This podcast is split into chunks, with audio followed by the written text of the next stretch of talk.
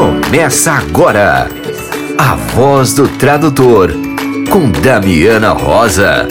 Sejam bem-vindos.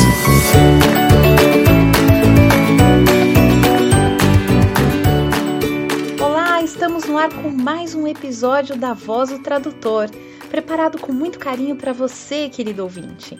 Nesse episódio, você vai conferir. Universidade Federal do Rio de Janeiro convida para bate-papo com jovens tradutores.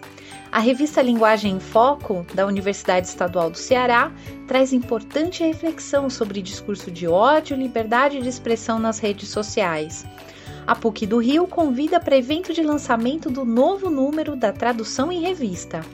Tem dica de leitura da editora Léxicos e Danilo Nogueira, que testemunhou duas reformas ortográficas, fala sobre certas polêmicas sobre revisão da tradução. A pausa para o café é um bate-papo delicioso com o querido colega tradutor audiovisual e pesquisador Marco Azevedo. Nós conversamos sobre como nasceu o amor do Marco pela tradução, a sua estratégia para ingressar no mercado profissional e a importância de se manter atualizado e se mostrar um tradutor preocupado em solucionar problemas dos seus clientes. O Marco também dividiu conosco a sua vivência de mercado, contando os trabalhos que marcaram a sua carreira profissional e também a sua vivência como mestrando do IEL da Unicamp, além da experiência em ensinar tradução. Então, vamos lá? Damiana, quais são os assuntos desta semana? Saiu o um número fresquinho da revista Linguagem em Foco publicação do programa de pós-graduação em Linguística Aplicada da Universidade Estadual do Ceará.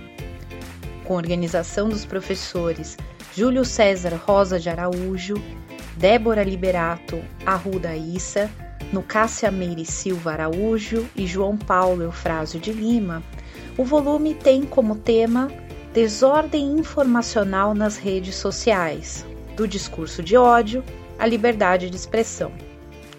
A desinformação, o negacionismo, o discurso de ódio enquanto fenômeno da pós-verdade são consequências de ações orquestradas e sistêmicas de agentes humanos e não humanos, algoritmos, que usam o cyberespaço da web para criar novas narrativas, conservar antigos medos e crenças, cristalizar e produzir discursos reacionários, confiantes que o anonimato e a desresponsabilização algorítmica os livrarão da punibilidade e da prisão.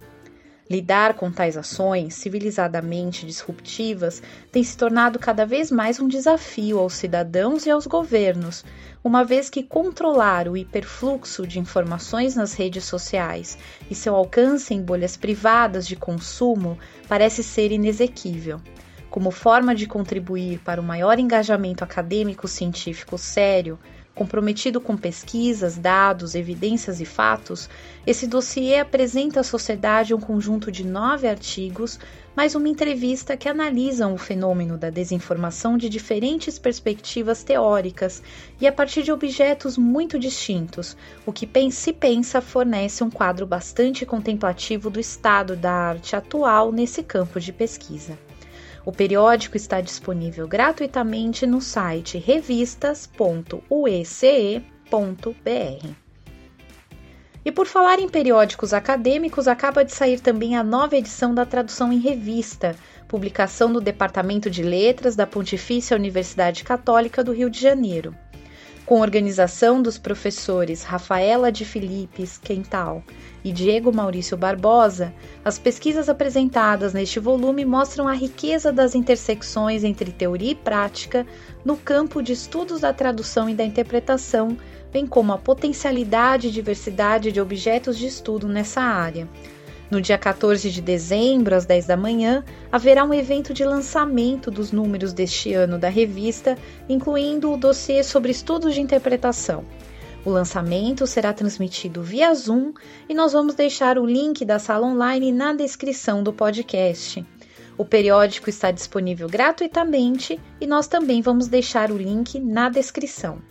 Para acessar a descrição do podcast, acesse o site damianarosa.com barra voz do tradutor. Repetindo, damianarosa.com arroba voz do tradutor. Nós também estamos disponíveis no YouTube. O nosso canal é youtube.com barra arroba voz do tradutor. Então se inscreva no canal, ative o sininho, comente os vídeos, dê o seu joinha, compartilhe com os seus amigos. Para crescer o canal, contamos muito mesmo com o seu apoio. Leitura da semana com a editora Léxicos.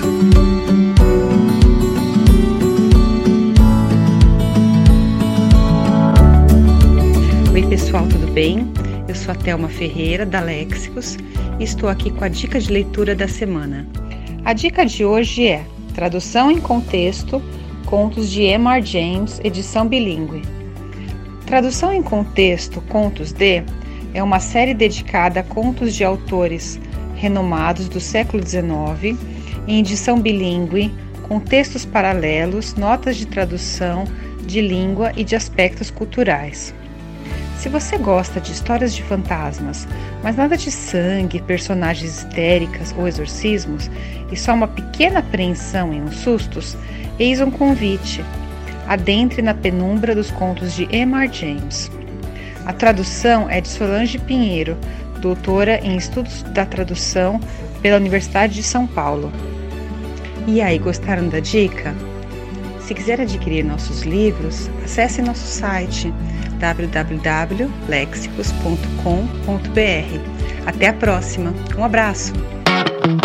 O avesso da tradução com Danilo Nogueira.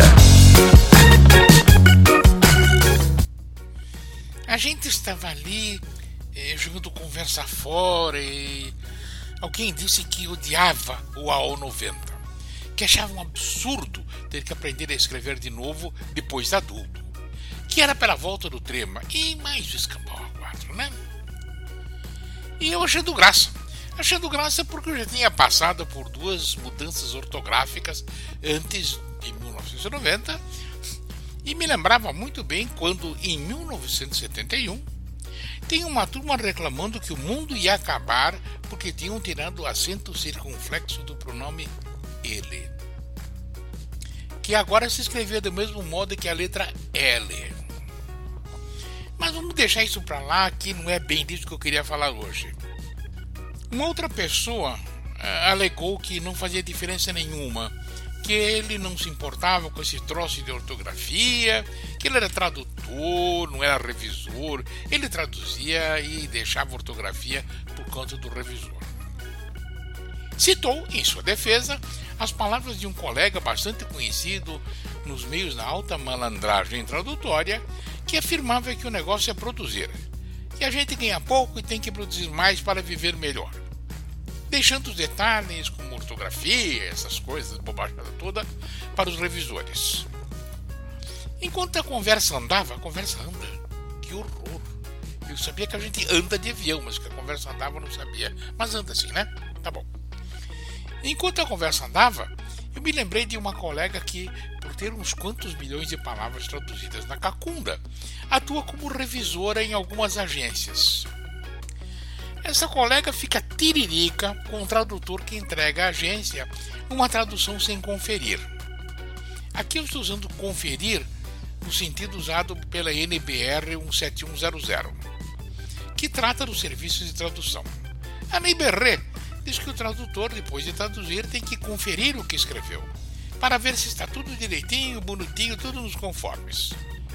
É bom, é certo que ninguém é obrigado a cumprir as normas da BNT, né? Mas fica a dica. Essa minha colega, e não é só ela, acha que tradutor tem que usar o revisor ortográfico do seu programa e, quando houver, o revisor gramatical. Tem que prestar atenção a coisas como maiúsculas, pontuação, e tem também de pontuar os números de acordo com a norma do Inmetro e não a moda americana. Nada desse negócio de dizer 0,6%, eh, isso é horrível. Quem está certo? Bom, depende do que for combinado e tal, e o combinado está sempre certo, e isso e aquilo, tudo bem, tudo bem. Mas o fato é que minha colega avisa a agência quando um tradutor se mostra mais desleixado do que ela acha apropriado. E a agência dá preferência aos tradutores que ela diz serem mais caprichosos. Tem isso também, né?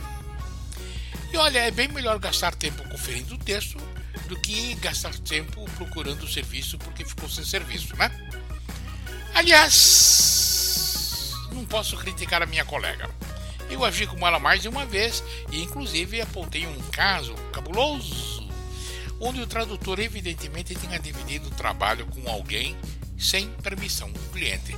Um tipo de safadeza sobre que ainda falo com você, não hoje. Mas então, se o tradutor tem que conferir a tradução e emendar erros, qual fica sendo a tarefa do revisor? Bom, o revisor é segundo par de olhos, porque nenhum tradutor, por bom, experiente, caprichoso e até protegido de São Jerônimo que seja, é perfeito. Todos nós cometemos erros, e erros que nós próprios somos incapazes de ver. Para isso, existe o revisor. Claro, tem revisor ruim, tem revisor ranheta, tem revisor casca de ferida, tem revisor de tudo quanto é tipo. Mas sobre isso, então, nós vamos falar no outro dia, porque por hoje eu fico por aqui. Espero que você tenha gostado, obrigado pela companhia e volta semana que vem. A voz do tradutor sempre vale a pena. Ah, que tal uma pausa para o café? Na voz do tradutor, entrevista. Hoje a pausa para o café, eu tenho certeza que vai inspirar você, querido ouvinte, como também vai me inspirar, porque é aquele perfil de colega que eu admiro profundamente, que é o colega tradutor de mercado, mas também com aquela veia da pesquisa, que eu acho que sempre nos inspira a sermos melhores pessoas, melhores profissionais. Então, hoje nós temos aqui o Marco Azevedo, que é gerente de projetos de tradução na Tradumédia, Tradumédia ou Tradumídia, Inter International, né? Pesquisador, tradutor, trabalha também com tradução audiovisual. Então, Marco, seja bem-vindo à Voz do Tradutor. Muito obrigado, Damiana. Obrigado a todos que estão me ouvindo. Uh, eu vou falar então um pouquinho sobre a minha relação com a tradução. E tudo começou desde a quinta série, quando eu tive o primeiro contato com a língua inglesa, que antigamente o inglês era lecionado a partir da quinta série, hoje nós sabemos que já na, na pré-escola. Então, quando eu percebi que eu tinha facilidade com o inglês, a professora falava as cores, os números em inglês, e eu notava que eu tinha facilidade para aprender, eu, eu memorizava rapidamente, e eu percebi que tinha muito interesse pelo idioma, era uma coisa nova para mim, é, os meus pais não tinham muito letramento, então eu aprendi eu tive o primeiro contato de fato na escola pública. E aí eu comecei a estudar por conta própria, né? Já passando alguns anos, com mais ou menos uns 14, 15 anos, eu comecei a estudar sozinho com jogos e videogame. Sempre fui muito apaixonado por jogos, só que como minha família era muito pobre, eu não tinha condições de pagar um curso de inglês. Então, com os jogos que eu consegui... Era caro. Muito caro na época. E aí eu consegui, quando no meu primeiro trabalho de menor aprendiz, eu consegui comprar um videogame com CD, que era o PlayStation. Quem gosta de jogo deve familiarizar, sabe qual tá falando, eu estou falando. Olha, Marco, você é o terceiro tradutor que vem aqui falar que, assim, o, foi desenvolvendo o idioma com videogame. Olha que legal, hein? Legal, e olha que interessante também. Eu, eu, então, assim, como não tinha recurso, eu tinha, eu comprei um dicionário pequenininho de bolso, e aí quando eu via as frases, o cara falava, o personagem falava as frases em inglês, eu anotava as frases no caderno e traduzia com o dicionário. E enquanto eu não memorizasse tudo que ele falava, eu não sossegava. O jogo todo eu gravava em fita VHS, que os mais jovens não devem saber o que é, só dá uma pesquisada no Google. e, e, eu gravava em fita VHS e ficava assistindo novamente as falas, que o PlayStation 1 foi o primeiro videogame que tinha animações em 3D com falas. E isso me encantava, sabe, Damiano? Um jovem de 17 anos via aquilo e falou, nossa, que legal, eu quero saber o que o cara está falando. Então, sim, é, é, eu sei que muita gente que está nos ouvindo é, também tem essa, essa motivação ó, pelo videogame, eles têm interesse em aprender inglês, começam a fazer um curso de inglês. Então, os jogos de videogame servem como uma motivação para nós aprendermos, e comigo foi assim. Então, eu Teve um saber, jogo, um Teve jogo um jogo que te marcou, sim, assim, é, é especificamente? É, o sim, o Metal Gear Solid. que é do Solid Snake, o pessoal que joga sabe, e era muito legal, era um soldado de guerra, então ele falava, conversava com o chefe dele pelo codec, que era comunicador, e eles iam conversando e falando qual é o objetivo da missão. E eu anotava tudo que ele falava, aparecia o texto na tela, no caderno, traduzia e ficava memorizando. Então eu conseguia até, eu, eu era tão, gostava tanto disso, tinha tanto amor por isso, que eu sabia o que ele ia falar na gravação, porque eu assistia tantas vezes, é como aquele filme, né, Damiana, que, Damiana, que a gente ama, que a gente gosta muito, a gente assiste várias vezes, que a gente até sabe o que o personagem vai falar. Era a mesma coisa comigo com o videogame. Aí, mais tarde, quando eu cresci, fiz vários cursos, fiz curso de técnica em qualidade, e aí eu consegui um emprego numa empresa, uma multinacional, onde eu trabalhei por 15 anos. E depois, depois durante esse trabalho na empresa, eu pude pagar uma faculdade de tradução. Então, eu fiz uma faculdade de tradução eh, na, no NASP, Centro Universitário Adventista, e depois eu fiz uma pós em docência universitária. Fiz também letras em inglês, tudo na mesma, no mesmo centro universitário. E atualmente. Essa faculdade eu... fica onde? Fica na, numa cidade ao lado da minha cidade. Eu moro em Conchal, interior de São Paulo. Ah, essa faculdade fica em Engenheiro Coelho. Fica uma cidade próxima aqui. Tá? É uma ela, cidade. Ela existe ela um... ainda? Ela tá Sim, existe, está muito forte. Ela tem, inclusive, nota máxima no MEC no curso de tradução na última avaliação. O pessoal pode pesquisar lá, é uma ótima faculdade para estudar, que eu recomendo fortemente. Inclusive, eu fui, eu lecionei lá por três anos em oficinas de tradução. Olha Ensinei lá letramento digital, oficina de tradução para usar as Cat Tools e uso de, de do Subtitle Edit para legendagem, que é um software que eu, eu amo trabalhar com ele. Tá? Legal é... você comentar, Marco, porque muita gente manda mensagem: ah, eu estou no interior de São Paulo, para mim é impossível, porque só tem curso em São Paulo, capital, e não é verdade. Nós temos excelentes faculdades no interior também. Tem né? sim, é, até mesmo, Damiana, que quem não pode pagar o curso, lá tem um programa de internato, onde a pessoa trabalha lá dentro do centro universitário e paga os estudos com o próprio trabalho. Então, às vezes, a pessoa está desempregada e quer fazer uma faculdade é uma ótima oportunidade. Só buscar informação na internet que tem todos os detalhes lá. Aí eu queria falar para os ouvintes agora a minha relação com o, o, a tradução audiovisual, porque eu segui a área da tradução audiovisual especificamente. Como eu já falei no início, eu sempre gostei muito de videogame, eu sempre gostei muito de tecnologia também. E sentia que eu gostava muito de inglês. E aí essa junção ficou perfeita quando eu juntei o meu, o meu paixão pelo inglês e pelo idioma com as tecnologias. E aí, juntando esses dois, eu passei a me interessar por legendagem de vídeo. E olha que interessante, eu comecei a perceber, na minha que tradução textual não me desafiava, no sentido assim, era um, uma coisa que era sempre a mesma coisa, de uma vez que você domina a área, você domina a tecnologia, é uma coisa até que meio automática, não tem muito desafio.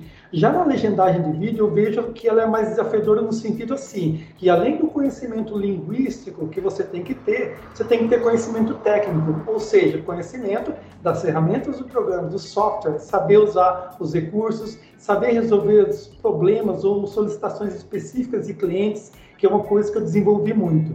Tá? Então eu entrei para legendagem de vídeo, a, até a edição de vídeo que eu faço também, justamente por essa paixão pela tecnologia e, o idioma. Juntando isso, eu caí na tradução audiovisual, que eu sei que é, é a área que eu sempre quis estar, é a área que é a área certa para mim.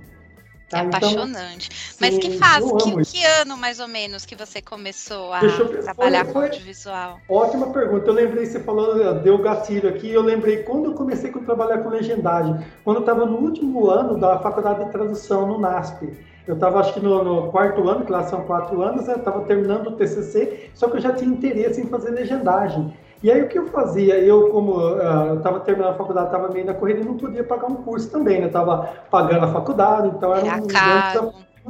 Gente, quando ele fala, é que na época era tudo muito caro, assim, fazer um Sim. curso de inglês era para poucos, era, eram escolas de elite, assim, caríssimas a mensalidade. Não era como é agora, que você consegue, é, é muito mais acessível, né? O material, antes só tinha importado, você tinha que pagar o material em dólar. E cursos de tradução específico, assim, de audiovisual, nossa, era um rombo, né, Marco? A gente tem que falar que não era um curso que você achava em qualquer lugar, assim, eram poucos profissionais aptos a, a, ensinar na nossa época, né? Exatamente. E olha, você falou uma, uma grande verdade. Na época, Damiana e ouvintes, era em, em 2011, quando eu estava no último ano da tradução, faz então 12, 11 anos, né? 11 anos. 11 anos. 11 anos. E aí eu comecei a fazer legendagem por conta própria. Eu peguei na época o Subtitle Workshop, que muitos eu sei que conhecem, e eu comecei a fazer, fuçando, assim, eu sempre fui muito curioso. Então eu falo que o que me faz assim é, quebrar barreiras foi a curiosidade, a vontade de ir além, não se limitar, não sair da zona de conforto, gente. Eu acho que o tradutor ele tem que ter esse perfil. O bom tradutor ele vai além, não se limita ao que os outros sabem fazer ou ao que ele sabe. Ele quer ir além de fazer o que os outros não fazem. Eu acho que esse é o grande diferencial do bom tradutor. Principalmente na área da tecnologia, que depois eu vou falar um pouquinho de algumas coisas legais na legendagem. Então eu comecei, voltando lá em 2011, a fazer legenda por conta própria, usar o Subtitle Workshop, só que na época a internet não tinha tanto material como você tem hoje. Você vai na internet, você acha vídeo do cara ensinando a fazer isso, fazer aquilo, na minha época não tinha, então eu comecei a usar por conta própria e aprendi a legendar. E o primeiro jogo que eu legendei, olha que interessante, né? foi eu legendei o Resident Evil, que o pessoal que joga também deve conhecer, muito legal. E o cara falava, o Liam, o Liam Kennedy falava as falas, assim, os diálogos, e eu legendei. Só hoje, eu, esses dias atrás, eu estava inclusive revendo a minha legenda, eu vi que tinha muitos erros. Por quê? Por conta de não conhecer a questão técnica. Né? Que hoje eu tenho um perfil que é muito melhor do que antes. Eu desenvolvi, eu quis melhorar a minha capacidade em vista de 2011, quando eu fiz as legendas. Aí, quem quiser depois procurar o vídeo que eu fiz, é, procura o canal de Marco Azevedo e digita lá Resident Evil. Você vai ver os vídeos que eu legendei que na época ninguém tinha feito. Inclusive, tem vídeo lá com 100 mil acessos porque os jogadores queriam saber o que eles falavam e não tinha legenda. Hoje os jogos já saem com legenda, já saem com vários idiomas, você pode escolher o idioma que você quer.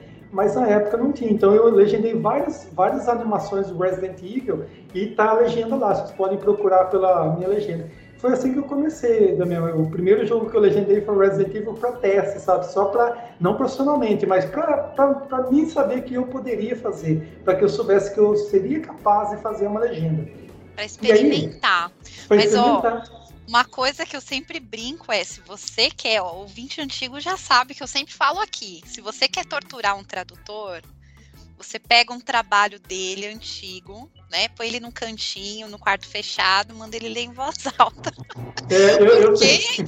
né? Assim, se vocês pegarem um trabalho de dois anos, sabe? Não precisa ir tão longe, mas é, nós estamos em constante melhoria, né, Marco? Então, Exato. a Damiana de hoje já, já aprendeu outras estratégias diferentes daqui, daqui na, da lá atrás, de dois anos. É então... É verdade. Por exemplo, assim, eu estava vendo o vídeo, tinha erros, por exemplo, de pontuação, de vírgula, que hoje eu não cometeria. Por quê? Porque eu sei que o software, ele dispõe de ferramentas que você verifica esses problemas, né? Tem vários recursos que, inclusive, eu uso nos meus treinamentos, que depois no final você me der a oportunidade de falar, que a gente pode evitar erros comuns. Tá? E, e, aí, Damiano, depois que eu terminei a faculdade, é, eu fiz após, após a especialização em docência universitária e eu fui chamado por um dos professores da faculdade a lecionar no curso de tradução.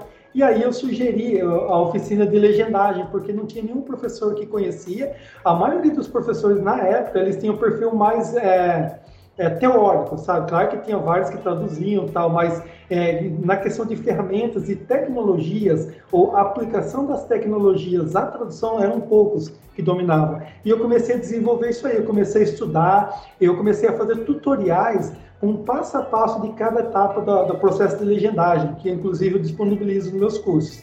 Então, por exemplo, eu coloco lá uma imagem, é, abro o programa, você verá essa imagem, aí eu circulo é onde ela tem que clicar e descrevendo com texto qual é a próxima etapa. Então, mesmo que a pessoa nunca tenha legendado, ela seguindo o meu guia, ela consegue fazer uma legenda. Isso eu já provei ao longo de sete anos que eu dou treinamento. Então, assim, a minha, eu acho que eu, eu fui abençoado porque eu fiz a escolha certa, eu escolhi a profissão que eu amo fazer, eu não faço só por dinheiro, mas principalmente porque eu amo. Eu costumo dizer, Damiana, Damiana até para os colegas que estão nos ouvindo, que é muito importante que a gente faça por amor. E a consequência é o dinheiro. Você vai ter o reconhecimento, você vai ter um bom pagamento, desde que você ame fazer o que faz. Mas não fazer só por dinheiro. Fazer só por dinheiro, a gente nunca vai ser um bom profissional. Tá? E isso que me, me, me motiva, sabe, Damiana? fazer aquilo porque eu amo aquilo, não pelo dinheiro. Dinheiro, claro que a gente precisa, mas é algo secundário, a paixão vem primeiro. Porque o dia que eu sentir que não quero mais fazer isso aí, eu vou buscar algo que, que, que me encante, algo que me motive. Eu acho que é que isso... a paixão, ela nos move a fazermos sempre melhor. Sim, é e a gente se mantém em constante aprendizado e, e, a gente vai melhorando cada dia mais. É, eu acho, muita gente fala, ah, profissão para ganhar dinheiro, médico, advogado. Eu acho que quem escolhe assim é, é, culpado por hoje termos péssimos médicos no mercado, péssimos advogados, porque quem é um bom advogado é o cara que ama o que faz. Né? Quem é um bom médico é um médico que, que se dedica com amor ao que faz. E a tradução é a mesma coisa, né, Marco? Concordo. A gente tem que ir a fundo, né? Se, eu penso assim, eu sou uma pessoa assim que eu exijo muito de mim, sabe, Damiana? Eu penso assim, se eu for para fazer isso aí, eu, tenho, eu quero ser, fazer o melhor possível. Não estou preocupado com o concorrente, mas assim, eu não, não me decepcionar, sabe? Decepcionar comigo mesmo de não ter feito aquilo bem. Inclusive, às vezes, o cliente dá um retorninho de um problema de qualidade, eu fico me culpando, pô, como é que eu cometi um negócio desse, uma coisa simples? Faltou um ponto final ali, eu que sou profissional. Eu não posso cometer esse tipo de coisa. Então, eu acho que isso me faz ser, sempre buscar melhorar. Eu, eu, penso que todo tradutor tem que ter essa inquietação, no sentido de ser cada vez melhor, se melhorar, se aprimorar. E aí que entra, por exemplo, os cursos de aperfeiçoamento, seja pago, seja gratuito, mas a gente tem que estar em constante aprimoramento, em constante evolução. Marco, quando você é uma pergunta comum dos ouvintes que estão na graduação. Aliás, eu queria mandar um abraço pro pessoal que manda, Damiana, vou ouvindo no trem, vou ouvindo. Né, tem alguns coordenadores de curso que falaram que estão usando a voz do tradutor em aula. Então, obrigada aí pelo carinho. pessoal da graduação, a gente sabe que acompanha a gente. É, uma dúvida que o pessoal tem é, ai, Damiana, eu tô no último ano, aquele frio na barriga, porque parece que quando a gente é adolescente, a gente planeja a vida até entrar na faculdade depois que a gente entra na faculdade e tal, e tá, tá naquela fase de se formar, aí agora, né? Parece que de repente o mundo fica grande e, e, tão assustador, né? É uma fase que todo mundo passa. Eu passei também essa crise existencial de falar, e agora? Como que eu vou conseguir os primeiros trabalhos, né? Como que foi para você? Uh, chegar, sair da faculdade, bom, agora eu tenho os conhecimentos, você já estava fazendo, praticando a legendagem, né, com, no canal, fazendo os jogos. Como que foi o seu primeiro trabalho profissional? Como que você se apresentou para o mercado? Legal, ah, isso é muito interessante também, porque eu comecei mandando currículos que a gente aprendeu no último ano de graduação. A gente tinha uma disciplina, que eu não lembro qual é agora, é, em que a, professora nossa, que é a Ana Scheffer, se vocês pesquisarem, ela ensinou a gente a fazer currículos. Isso foi muito bacana, sabe? Que ela ajudou os alunos como a gente desenvolve um currículo. Então, ela colocou lá os pontos, os elementos principais que devem constar em um currículo. E aí a gente foi seguindo, a gente montou um currículo lá. Aí o aluno, a gente falou assim, ah, professor, eu não tenho nenhum conteúdo, eu nunca trabalhei profissionalmente, eu vou colocar o quê? Coloca que você está cursando o curso, coloca algum trabalho que você fez, por exemplo, eu coloquei o jogo do Resident Evil que eu tinha feito no meu currículo, e foi a forma como eu consegui. Aí eu fiz um currículo que era bem magrinho, bem ralinho, mas serviu da mesma para mandar para vários potenciais clientes. Eu acho que assim, para quem está nos ouvindo, a forma mais fácil de vocês começarem a trabalhar na área é mandando para agências de tradução. Tá? A agência de tradução ela paga menos do que o cliente final, porque ela é intermediário, claro, ela tem o custo dela, tem que emitir nota fiscal. Eu, inclusive, sou agência de tradução e eu sei como é. Porém, é a forma mais fácil, porque mesmo que você não tenha muita experiência, a agência ela tem um revisor dela, então ela vai filtrar e vai dar ainda o feedback para o tradutor saber em que ele errou. Então, isso aí é muito bom. Acho que é o caminho mais fácil é através de uma agência de tradução. Você vai ganhar menos, porém, a bagagem, a experiência que vocês vão ter nisso vai acrescentar demais. Vocês vão ter, então, já um, um conteúdo para colocar no currículo para que os clientes vejam que você já tem uma experiência na área. E o primeiro trabalho que eu consegui, Damiano, foi para uma, uma editora de livros. Eu lembro bem, foi eu mandei um currículo para eles. eles que falaram... geralmente é o mais difícil. Você conseguiu como primeiro trabalho. Sim, só que, só que foi diferenciado, Damiana. Não foi para traduzir livros, e sim os vídeos que os autores falavam do livro. Sabe, o autor falava assim, por exemplo, lembro lá um deles que eu fiz a legenda, era o Robert Kiyosaki. É um cara que fala sobre finanças. Então, lá no, no, vídeo, ele falava assim: Ah, eu sou o Robert Kiyosaki, eu, eu, eu, eu publiquei esse livro, tal, tal, tal, que essa editora é, comprou os direitos de tradução e, vai, ia vender no Brasil. E aí, quando lançou o vídeo, eles, eles eu tinha mandado e-mail e falou: oh, que legal, eu estava justamente precisando de uma pessoa para fazer a tradução e a legenda do vídeo. Aí ele mandou o vídeo, eu fiz o orçamento, na época eu cobrava bem baratinho, porque eu estava começando, né? Então não, não podia cobrar um valor alto que eu tinha que ter a oportunidade primeiro. E aí eu fiz a legenda e ele colocava no canal. Então ele tinha lá no site dele lá, tinha um livro à venda e embaixo ficava o vídeo desse autor falando do próprio livro. E o vídeo ele estava com a legenda traduzida em português que eu fiz. Então foi o primeiro trabalho, foi no ano seguinte, eu acho, foi em 2012, logo depois, um ano depois que eu terminei a faculdade. Sabe? e demora mesmo um tempo, né? Eu... É, ó, uma coisa assim que eu queria falar para os ouvintes, não é da, da noite para o dia. Claro que se você tiver contato facilita muito, eu, na época não tinha, é, é óbvio, mas é, para vocês terem uma ideia, gente, eu mandei acho que mais de 120 currículos, insights. Primeiro, acho que o caminho é esse, vocês têm que ser muito perseverantes para começar a trabalhar, porque o início é difícil, a menos que vocês tenham um padrinho, que eu sei que é não é a realidade da maioria. Mas, assim, vocês começarem com a agência de tradução, naquela parte lá que tem o trabalho conosco, é um bom início. Eu penso que é uma forma da gente de começar de, nesse, nesses pontos aí com a agência de tradução. É, aí... Eu, eu acho que para viver de tradução, exclusivamente de tradução, né? Demora aí um ano e meio, dois, né? Conversando com os colegas. Você acha que é uma boa média, assim, para você construir uma rede de networking que vai te dar trabalho mensal. Eu tenho conversado muito isso com os colegas, porque o pessoal pergunta, ah, Damiana, tá demorando. Quanto tempo? Dois meses. Eu, meu, dois meses? Não, mas eu fiz um teste, passei. meu Deus, não, você tem que fazer muitos testes, porque você vai ter que construir o seu nome, né, Marco? Você sente isso, que demora aí um ano, um ano e meio, dois, assim, para sendo perseverante para você construir o seu nome na área? Você acha que eu estou viajando? É bom a gente Olha, conversar eu, sobre isso.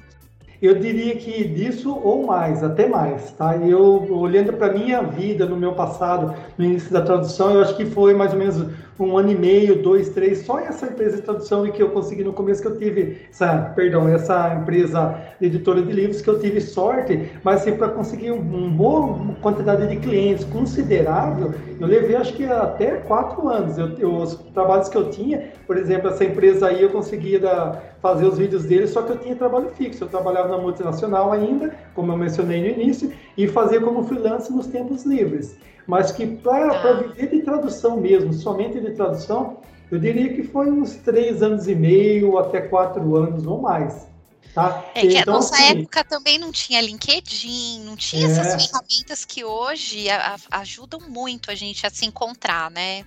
Os eventos exclusivos de tradução acho que eram muito fechados, acadêmicos, não tinha né, essa coisa de ser aberto, como os eventos literários, da, Sim. simpósios, é... né? Não era tão comum antes. Então, assim, é, para quem está começando, qual é a minha dica? E agora eu, como agência de tradução, eu poderia é, dizer assim com propriedade, que eu recebo muito currículo, é, acho que fazer um bom currículo, mesmo que você não tenha muito conteúdo, mas seja bem escrito, não tenha erros em português, coloque tudo que você fez, mesmo que seja uma legenda, sei lá, se for legendagem, coloque um trabalho que você fez para você mesmo, já vale, coloque um link também no e-mail em que a pessoa possa assistir o vídeo e ver esse vídeo legendado ou ver uma amostra do seu trabalho. Você pode colocar no Google Drive, por exemplo, colocar o link no currículo de uma amostra da sua tradução. É possível, tá? Então é caprichar nisso, gente. Fazer um currículo bem escrito, bem organizado. É, criar um blog seria legal também, uma página. Eu acho que não precisa nem blog, eu acho que uma página do Face dedicada a você. LinkedIn, que agora dá para você escrever artigos no LinkedIn, que eu acho que fica Exatamente, bem legal. na minha época eu nem sei se tinha LinkedIn, acho que 2011, não lembro quando surgiu o LinkedIn, ou era muito Era tudo novo, mato, né? era tudo mato ainda. É, a gente vivia na selva. Hoje, gente, vocês têm muita oportunidade. Por outro lado, aumenta a concorrência, né? Outros também vão buscar isso aí. Então, acho que quem fizer o melhor trabalho, o trabalho mais bem elaborado, é o que sai na frente. Por exemplo, Damiana, eu recebo às vezes currículo de pessoas querendo é, fazer, é, trabalhar comigo e eu vejo que no próprio currículo tem erro de português, ou problemas de pontuação, uma escrita que não é muito clara, eu já, já descarto, porque aí, como eu não conheço nada da pessoa, eu já tiro uma amostra de, da qualidade do trabalho dela. Então já é um problema ali. Já que a gente entrou nesse assunto e você hoje é, é uma agência de tradução, eu queria fazer uma pergunta polêmica que o pessoal faz. Eu já perguntei para vários gerentes de projeto. Vamos ver se a, eu tenho certeza que a resposta vai bater, mas é importante vir de você para o pessoal ouvir. Eu recebo muito assim, ah, Damiana, eu sou iniciante, como que eu vou mandar um currículo para agência? A agência não vai me querer porque eu sou iniciante. Qual que é a tua opinião quando você recebe um currículo bem escrito, tá? Bem feito, sem erros de português, mas você vê que a pessoa é recém-formada. Qual que é a sua sensação como agência de tradução?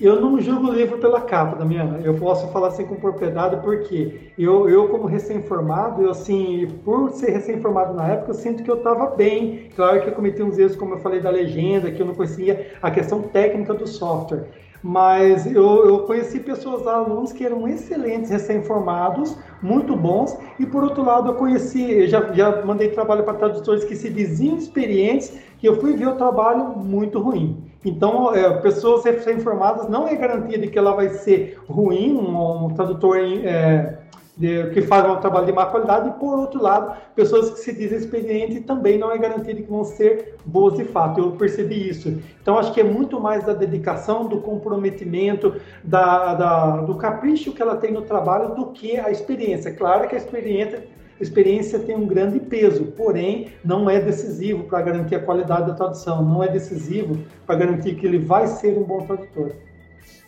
Então, vendo, pessoal, Agora, ó, veio da boca da, de um cara que tem uma agência de tradução, né? Quer dizer, o, o teste é o mais importante, né, Marco?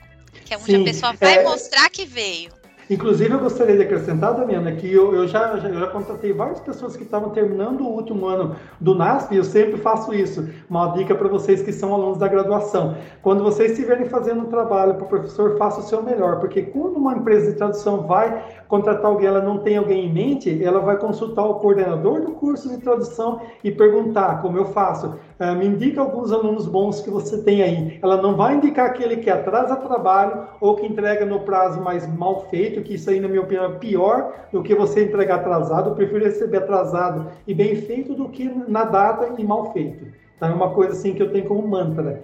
Então eu sempre perguntava para a coordenadora do curso, que na época essa professora que me chamou para trabalhar como professor lá, falando, você tem alguns alunos aí que são bons tradutores, que dominam a língua portuguesa, que é tão importante quanto a língua de destino, e ela me indicava alguns e eu não, não me decepcionei com eles não, tá? Por quê? Porque foi uma indicação delas, que ela já filtrou aqueles que são realmente bons, tá? Eu costumo falar, Damiana, que competente, com qualidade, todo mundo é, só que nem todo mundo se dedica como deveria. Tem muita gente que às vezes fazem as coisas de maneira mais relaxadamente, entre aspas, e acaba que, que quem vê o trabalho vai ver que ela, ela não tem um, uma boa qualidade, mas na verdade ela não se dedicou o suficiente.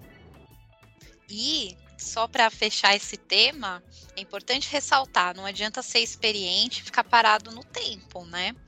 Então, é importante você se manter atualizado, é importante manter aquela vontade de fazer o melhor, é importante se reinventar, né? Principalmente a gente que trabalha com audiovisual, né, Marco? Tem os famosos manuais, né, que muitas vezes a gente, né, que gostaríamos de fazer de forma diferente, mas o cliente tem as regras do jogo dele e a gente tem que se reinventar dentro daquelas regras, né? Isso é importante ressaltar.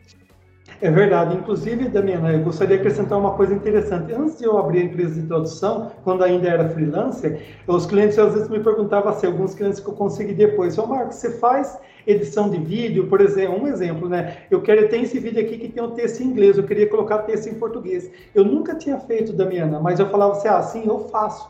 Não é mentira, eu falo, eu faço esse trabalho para você. Mas na cabeça minha eu pensava assim, ó, eu nunca fiz, mas eu vou aprender a fazer e vou entregar aquilo que ela pediu. Era isso, uma coisa assim que o desafio que me motivava, sabe, na minha, eu sou movido assim por, por desafio. Será que eu, eu, eu vou, vou, fazer isso? Vou aprender, eu não sei, mas eu vou aprender, vou ver como se faz e vou fazer. Então, e aí, por exemplo, aí começou a edição de vídeo. Eu comecei a, a entregar para o cliente vídeos editados. Por exemplo, o texto aparece em inglês, aparece aquele fade, aquele efeito, o texto lento, fica na tela e sai. Aí eu aprendi com edição de vídeo usando os tutoriais mais tarde, lá para acho que foi em 2016 por aí, eu aprendi edição de vídeo usando tutoriais na internet e aprendi como fazer para apagar o texto, para recriar a animação e comecei a oferecer isso para o cliente.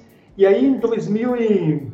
foi, foi em 2014, eu lembrei, 2016, 2015, quando eu criei a Tradomínio International, eu já oferecia serviço de legendagem, de transcrição, de edição de vídeo para troca dos textos e recentemente agora estou trabalhando com, com narração. A gente pega o vídeo em inglês, o cliente fala, ah, eu quero que esse vídeo seja falado em português. E aí eu consegui alguns narradores profissionais e aí eu mando o texto para eles, eles narram eu recebo o áudio, eu edito o vídeo, apago o áudio original e coloco um áudio narrado, sincronizado à fala. E fica muito legal, tem muitos trabalhos legais. Quem entrar no meu site, lá na página do, da Tradomídia, pode ver aqui a tradomediainternational.com.br, tem nosso vídeo portfólio, lá vocês vão ver lá como é bacana o trabalho que nós fazemos. Então, é só... Eu vou um deixar o link, viu, pessoal? Vou Sim, deixar é. o link para vocês na descrição. Eu vou colocar aqui no chat para você também. É importante. Quem quiser dar uma olhadinha. Essa sua fala é o resumo do que eu sempre falo também, né? A gente das entrevistas de 2022 isso ficou muito marcante. Essa questão de nós nos mostrarmos como solucionadores de problemas. Isso. Né? É, ser aquele parceirão do cliente, ele tem um problema, vamos ajudar a solucionar esse problema dentro das nossas ferramentas. E é exatamente isso que você faz, né, Marcos? Isso. Aí, Damiana, eu queria que, os, que quem está nos ouvindo tenha essa, essa consciência. A gente, nós, como para sermos o diferencial, fazermos a diferença, a gente tem que fazer o que os outros não fazem. Mas não no sentido de concorrência, se preocupar com o outro. Eu não sou muito disso. Mas eu me preocupo em eu me melhorar. Entende? Você ser o seu melhor a cada dia. Isso que, que é, me alimenta. Então, se você oferecer soluções que um, os concorrentes não conseguem, mas você tem um diferencial. Por que, que eu acho que a Trado Mídia faz um bom trabalho? Os clientes que eu tenho, é, eu não perdi nenhum ainda, porque a gente faz o que os outros não fazem. Ah, pode ser assim, claro que né, a gente não é perfeito, às vezes tem um, um probleminha ou outro que a gente acaba solucionando, a gente dá, faz algo para agradar o cliente. Acontece se a gente falhar, mas no geral, grande parte das vezes a gente acerta e faz bem e tem elogio. Significa que a gente está no caminho certo. É, uma, por exemplo, assim, na questão da edição de vídeo, né? A gente faz a edição, a gente oferece tudo que o cliente precisa. Então, ele não vai procurar um concorrente, porque o, o, que eu tenho, a capacidade que nós temos aqui, eu e minha equipe, a gente consegue entregar o que o cliente precisa sem ele precisar buscar fora. Então, acho que isso que é legal, a gente abarca tudo dentro do nosso leque de, de trabalhos é criar uma relação de confiança com o cliente, né? Sim, inclusive, Damiana, eu faço muito disso, por exemplo, o cliente fala assim, ah, Marco, eu tenho esse vídeo aqui, mas eu não sei se fica melhor assim ou assado. E aí a nossa função como, por exemplo, pessoa que faz o orçamento, a gente fala, dá, oferecer soluções. Eu coloco assim, às vezes no e-mail, ó, eu acho legal você fazer isso, isso e isso, porque vai ficar bacana, o resultado final vai ficar melhor. Então a gente funciona como um conselheiro, como um auxiliar ali na questão de ideias para o cliente. Fantástico. Eu queria voltar agora, Marco, para a gente falar um pouco mais da sua história. Teve algum trabalho de tradução que te marcou assim profundamente a, a tua vida, assim?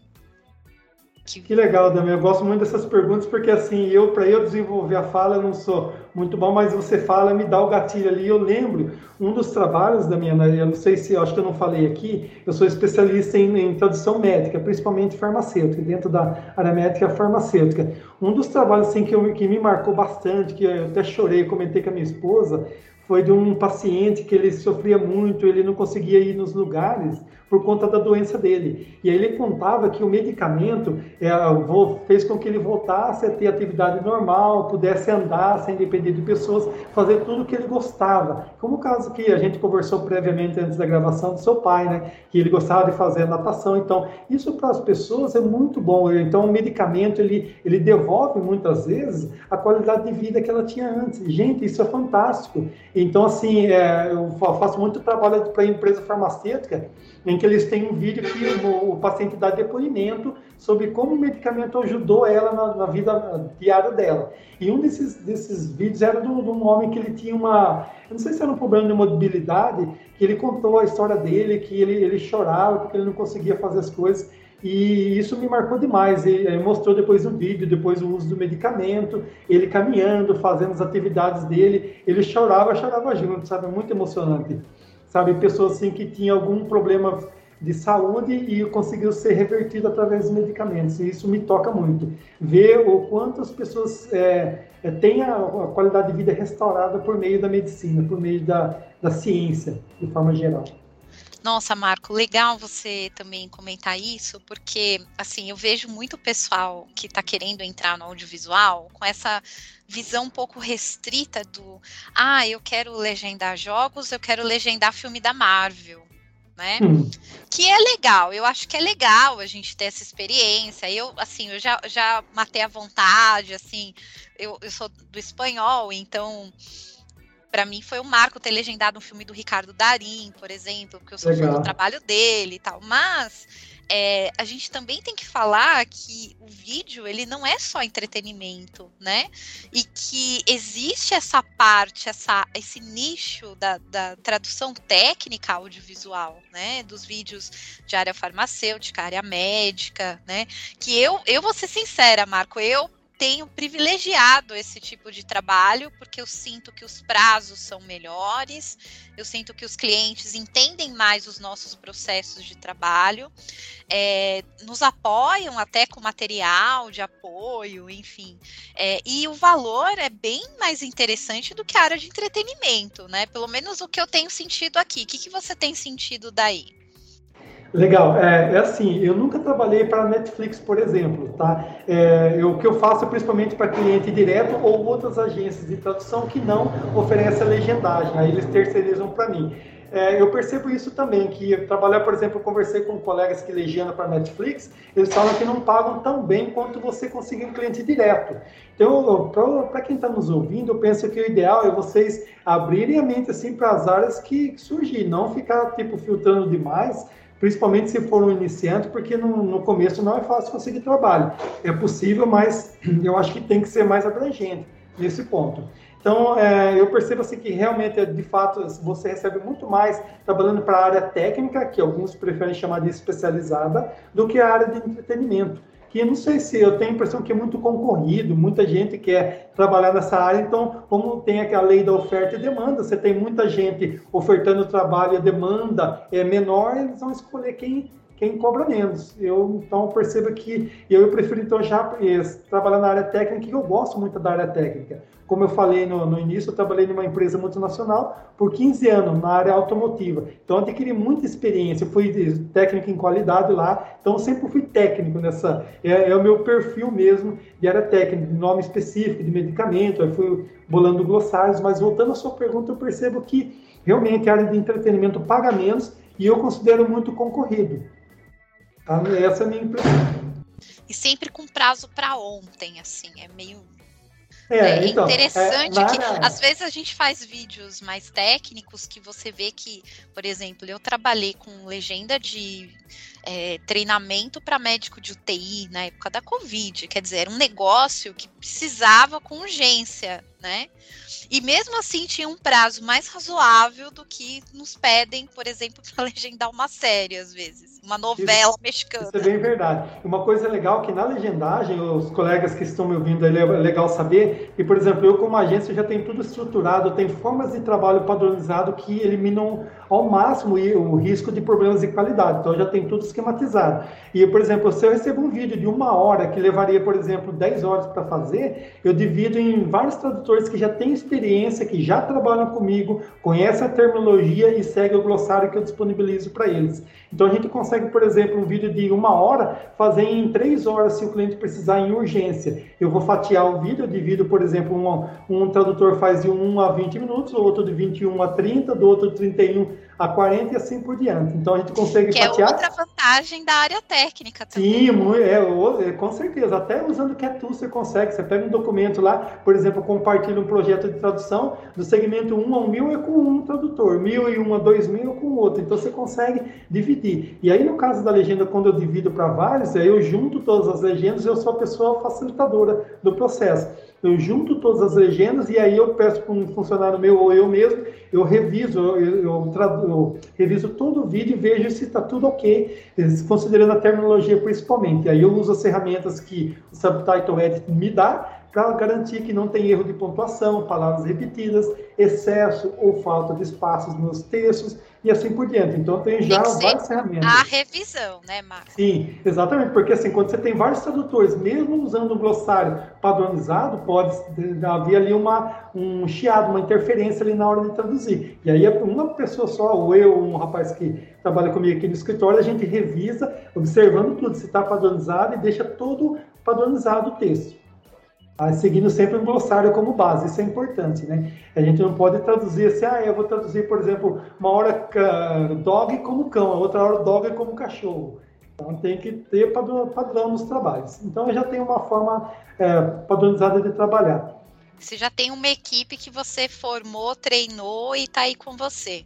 Exatamente. Inclusive, quem trabalha comigo, não sei se alguém que está ouvindo aqui já trabalhou comigo pode dar um feedback depois, mas no começo, quando eu, eu, eu chamo alguém para trabalhar com a gente aqui, eu sempre dou um retorno. Eu reviso a legenda eu mesmo, porque eu já conheço a fundo os termos, eu reviso e dou um retorno. Olha, você, você não, não colocou ponto final aqui. Lembra que essa ferramenta aqui, ó, do erros comuns do edit, detecta a falta de pontuação. E aí eu sempre no, no sentido de, de tiozão que dá aquele conselho, que vai orientando o, a criança seguir. Marco, na verdade, é, é a oportunidade assim perfeita, principalmente para o iniciante, né, que precisa desse feedback, até para gente que está mais tempo, porque esse feedback, na verdade, é quase um curso, né? Exatamente. Você, você vai vir, putz, aqui, isso aqui eu vou melhorar na próxima. Né? E você e vai se aperfeiçoando. E são poucas agências que fazem esse trabalho de dar um retorno, e eu acho fantástico. Pouquíssimas. As que dão retorno, às vezes, por exemplo, presto serviço para outras empresas de traduções que não fazem audiovisual, e às vezes quando eu dou retorno eu tenho problema de qualidade, mas nunca para falar, olha, excelente. Então, assim, do, vamos supor, de 100 trabalho, 3 ou 4 volta com algum problema. Eu sei que os outros 97 estão, estão bons, porque não tive retorno negativo. Então, eu considero assim, porque ah, não retorno mesmo. Só que, assim, para o pessoal entender que está nos ouvindo ali, por que, que eu retorno? Porque eu espero que a longo prazo essa pessoa se torne um freelance ah, de longo prazo comigo, para trabalhar comigo nos, nos, trabalhos que virão. Então, assim, se eu sinto assim que eu dei o retorno uma, duas, três, três, quatro vezes e aquele problema persiste, aquele mesmo erro, ela não está usando os erros comuns do edit ou, ou uma, uma, copiar o texto e colar no Word e verificar a duplicidade de palavras, ela não está seguindo aquilo que eu já mandei três ou quatro vezes, eu vou desistir dela. Então, tem isso aí também, tá? É, por que, que eu retorno, dou esse retorno para o aluno? Para ele saber que, para o tradutor, perdão, para ele saber que eu estou investindo meu tempo nele, mas eu espero que a qualidade melhore para ele trabalhar comigo a longo prazo. Se eu fiz isso três, quatro vezes, os problemas persistem, ele cometem, o, o tradutor ou a tradutora comete o mesmo erro sempre, então não tem jeito, né? Então, comigo não vai dar certo mesmo. Infelizmente, embora eu tenha investido meu tempo no, no, no feedback, na revisão, não tem como. Mas, por outro lado, vários, vários freelancers que seguiram o que eu, que eu escrevi, entendeu que aquilo é para melhorar ela. Eu sempre coloco isso, gente. Eu estou mandando isso aqui justamente para que vocês tenham. São oportunidades de melhoria, não são críticas. Porque criticar tem muita gente que faz. Eu quero ser aquele isso que faz a diferença um profissionalmente para aquele freelancer. Tem que ser construtivo. Sim, essa é a palavra, Damiana. Construtivo. Eu quero ser construtivo, então eu vou retornar porque eu espero que a longo prazo a gente seja parceiro nos trabalhos. Marco, é, esse exemplo que você deu, né, é, da emoção, eu acho que é o grande desafio de quem trabalha com audiovisual, porque o texto escrito, não sei, eu às vezes a gente trabalha com coisas emocionantes, mas dá para segurar mais. Mas eu acho que o vídeo, por ter a imagem, a gente acaba se identificando mais. E às vezes é difícil segurar a emoção, assim. Você já é, chegou a, a, ter algum trabalho que mexeu muito com você e você precisou de um tempo para lidar com aquilo, ou é, você teve que rejeitar um trabalho porque você não tinha psicológico para lidar com aquele tema do vídeo, você já encarou alguma dificuldade assim na tua carreira, já que você trabalha com material técnico e às vezes vem, gente, das coisas mais. Eu já fiz legenda de é, depoimento para polícia, por exemplo, de coisas muito pesadas, é, enfim, imagens. Eu nunca vou esquecer quando legendei uma cirurgia de prótese de quadril que para mim foi traumatizante. Gente, ortopedia para quem é de humanas é muito traumatizante. Eu queria que você dividisse um pouco essa sensação assim, se você tem esse problema ou sei lá, eu sou muito muito área de humanas para lidar com alguns materiais.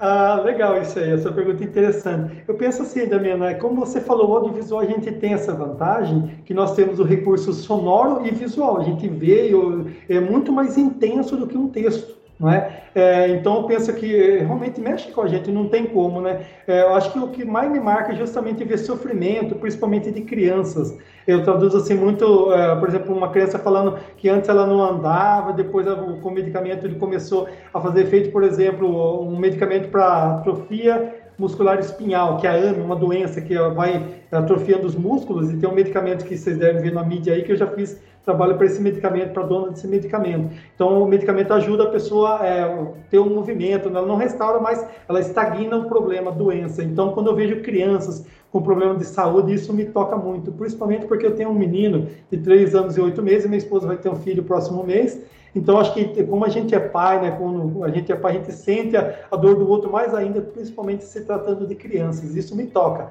ver crianças sofrendo, ou, ou um vídeo assim, que, por exemplo, abuso sexual, isso é horrível, é, pessoa, é, é, é horrível, não, não imagino, sabe, isso na minha família de jeito nenhum, é algo terrível. Então, acho que esse tipo de coisa que a, que a criança sofre, acho que é o que mais me toca. Eu já tenho momentos assim de eu fazer a legenda, não lembro nenhum específico, mas eu tenho que parar por, por conta da emoção, realmente mexe com a gente, né?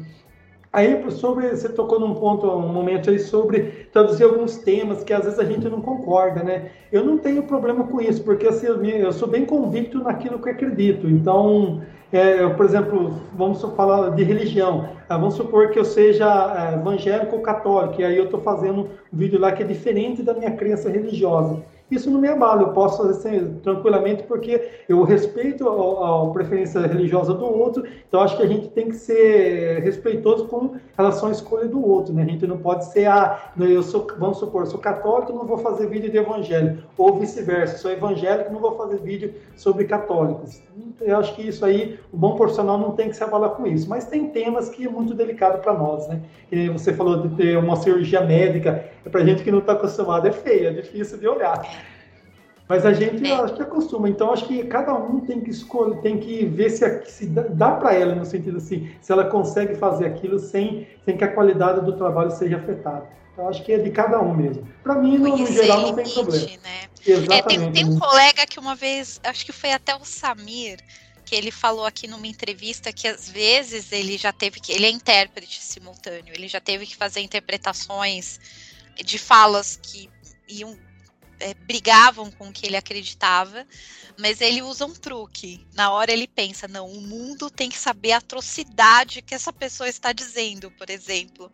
Né? É porque é função do tradutor, né? Transmitir essa, essa mensagem. Então, não, essa coisa é, é, é horrível, mas as pessoas têm que saber que eles, ele, ele pensa dessa forma, essa pessoa fala isso né?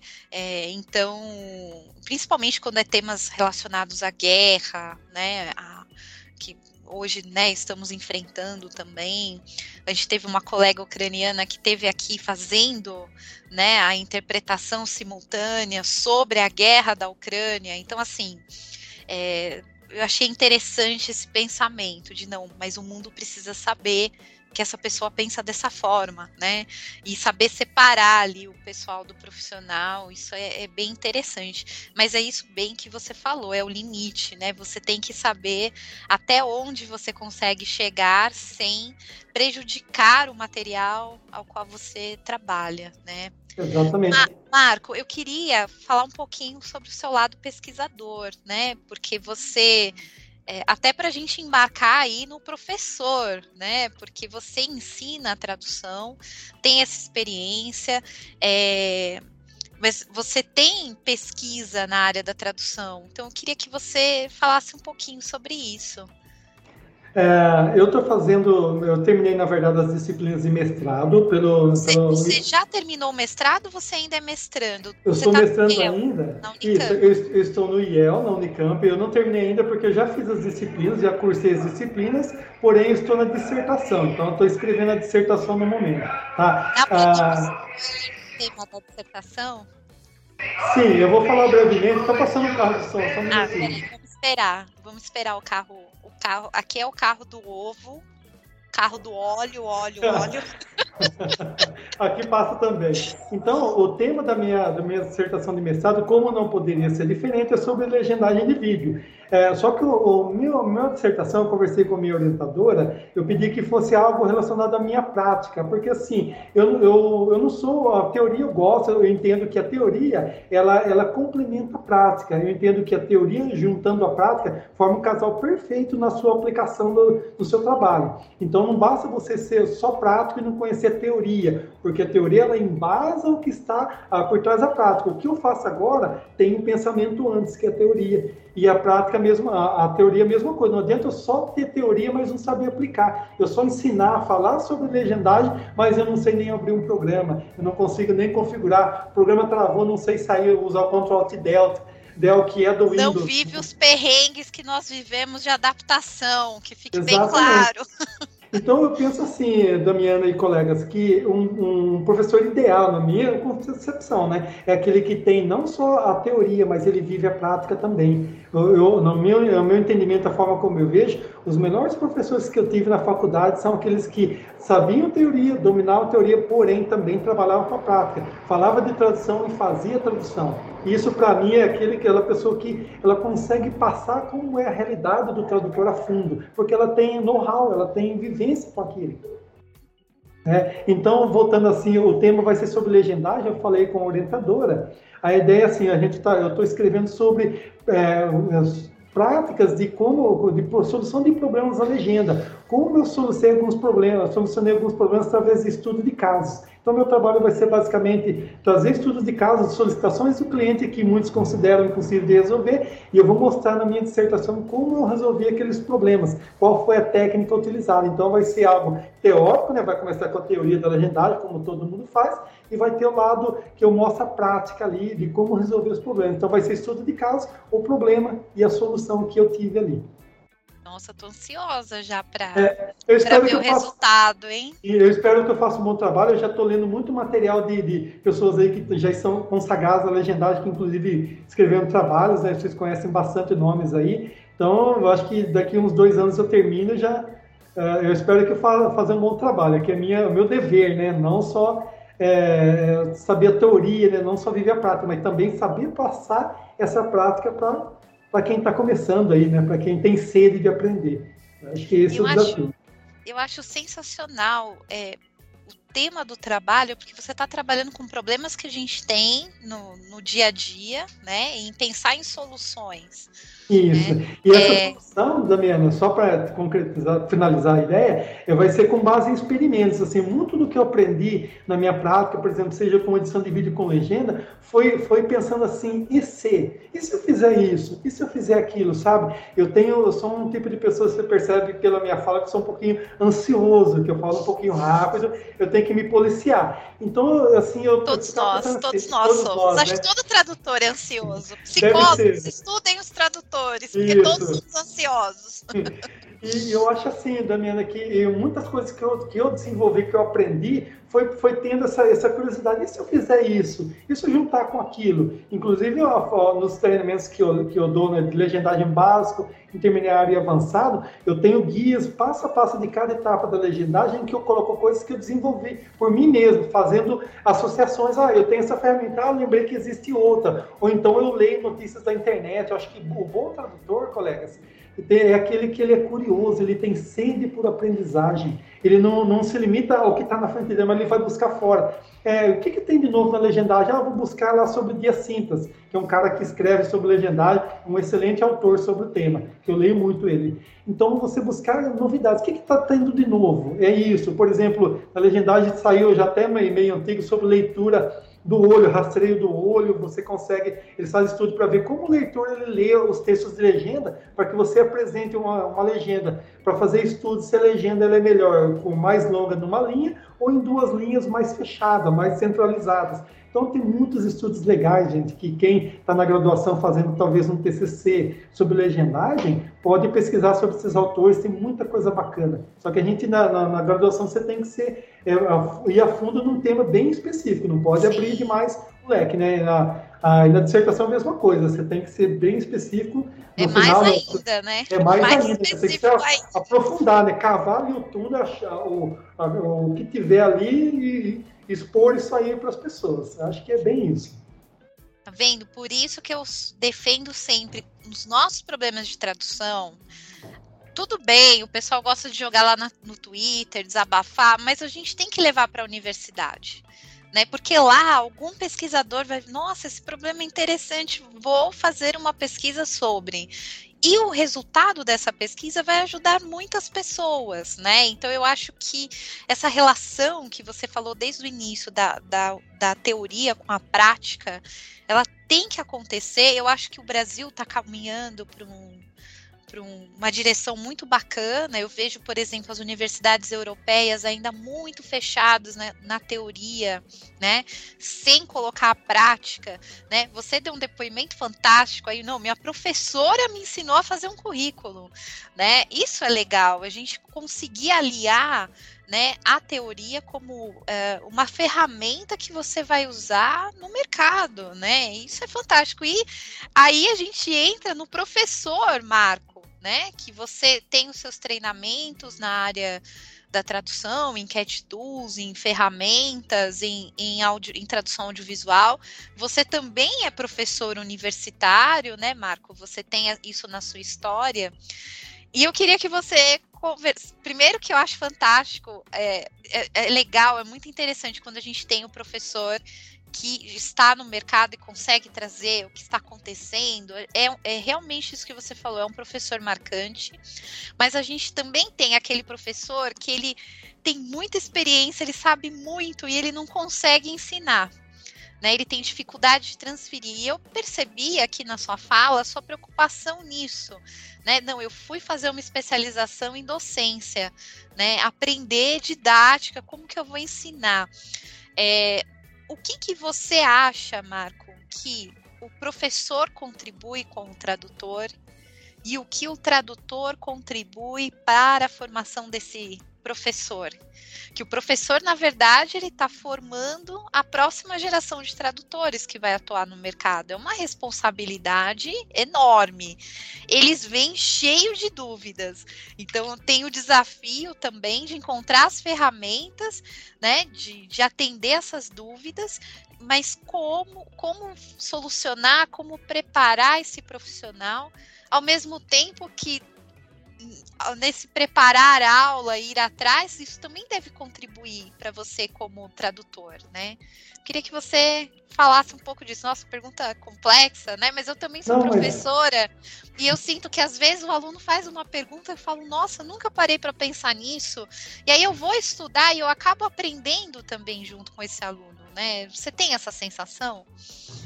Sim, olha, eu penso que o bom professor universitário ele tem que estar tá antenado com as novidades. Primeiro, ele tem que saber como que como que está o mercado de tradução, é, quais ferramentas. Se for um professor, por exemplo, de oficina de tradução, ele tem que saber usar o software, saber quais são os melhores, tem que pesquisar para colocar isso na aula, levar isso para a sala de aula. Ele tem que saber também é, quais as necessidades dos clientes, os contratantes dos, dos futuros profissionais, o que, que eles precisam, qual o perfil de, de, de, tradutor que eles precisam ter. E aí o professor, sabendo disso, vai tentar moldar o aluno para que ele esteja pronto para atender o cliente lá fora.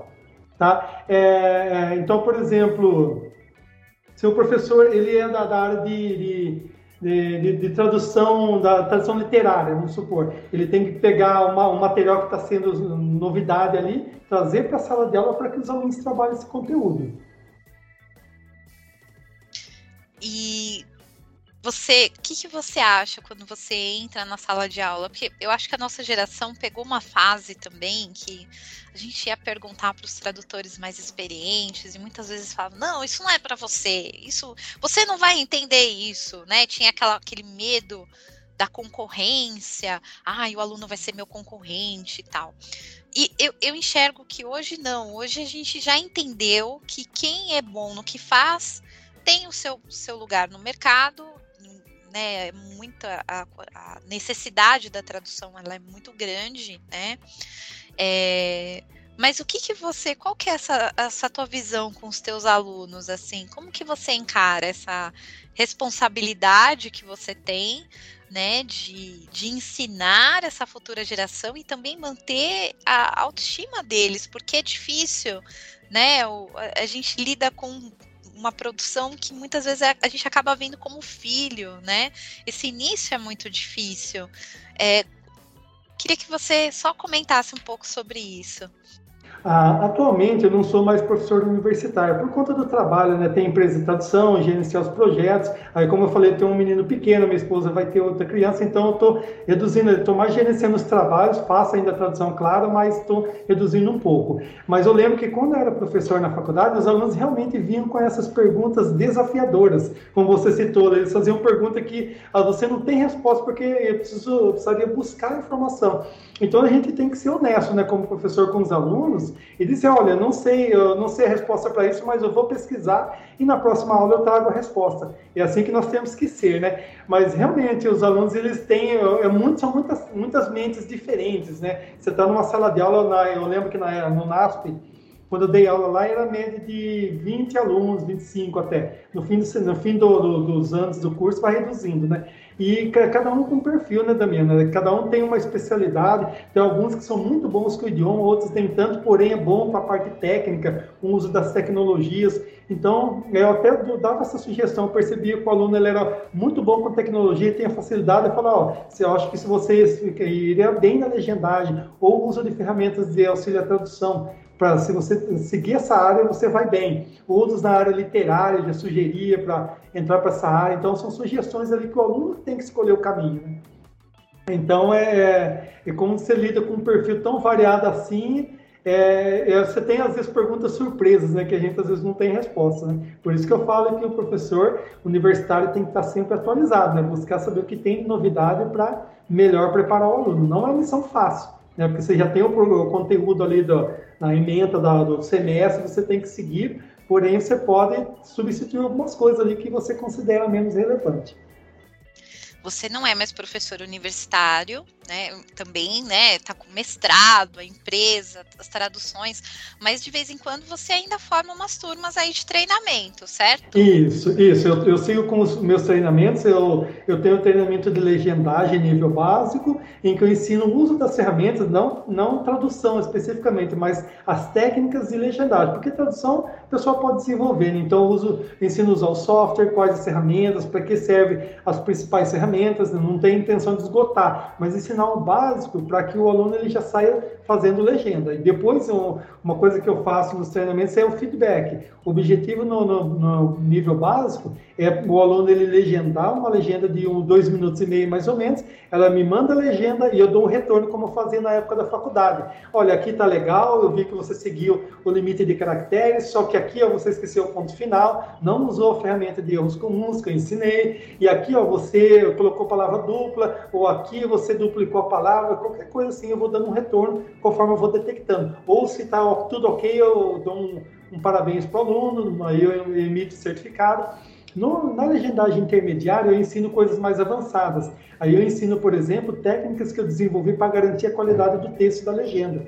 Por exemplo, copiar o texto, exportar e colocar no Word, verificar se não tem nenhum problema, e aí lá na legenda fazer correção, é, juntar legenda, separar as teclas e atalhos comuns para você fazer, ser produtivo. Então, na legendagem intermediária, mais na questão de produtividade. Na legendagem avançada, eu ensino edição de vídeo como você trocar os textos do vídeo e, e mesclar com a legenda. Então, é um negócio mais complexo, exige também um computador mais potente, isso eu já coloco na ementa do curso, que exige uma máquina mais potente, e eu também dou feedback, assim como os três. Na questão de QTools, eu ensino o SmartCat, que é uma plataforma de tradução online, o Trados, que é a ferramenta mais usada por tradutores, é o mais exigido por empresas de tradução também, e o MemoQ, que eu diria ali que está competindo no segundo lugar ali com o SmartCat, não sei mas o Trados com certeza é o mais usado. Então, são essas é, O MemoQ eu falo que é a mais, mais legalzinha, assim, né? Porque ela é cheia de piadinhas internas, né? Ela é mais. Tem a, é, o MemoQ tem a ferramenta do estresse, né? Você clica lá e toca uma música zen.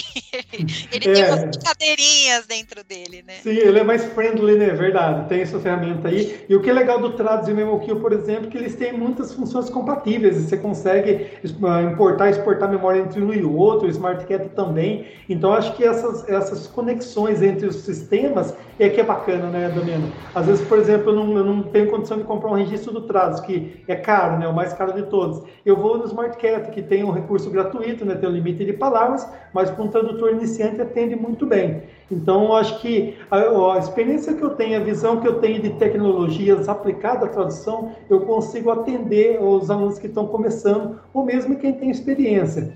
Por exemplo, essa semana eu estou trabalhando com uma empresa aí, a gente está negociando um treinamento para 10 tradutores. Eles, o rapaz falou que ele tem o registro do MemoKill, só que os tradutores não têm, um, eles fazem muito o básico e, eles, e, ele quer que eu ensine eles ir além do básico, né, fazer mais do que isso. Então vamos ver se dá, dá certo a gente fazer o treinamento com eles. Né? Já, já coloquei lá toda a proposta, ele achou interessante e estou aguardando ali para a gente fechar. Né?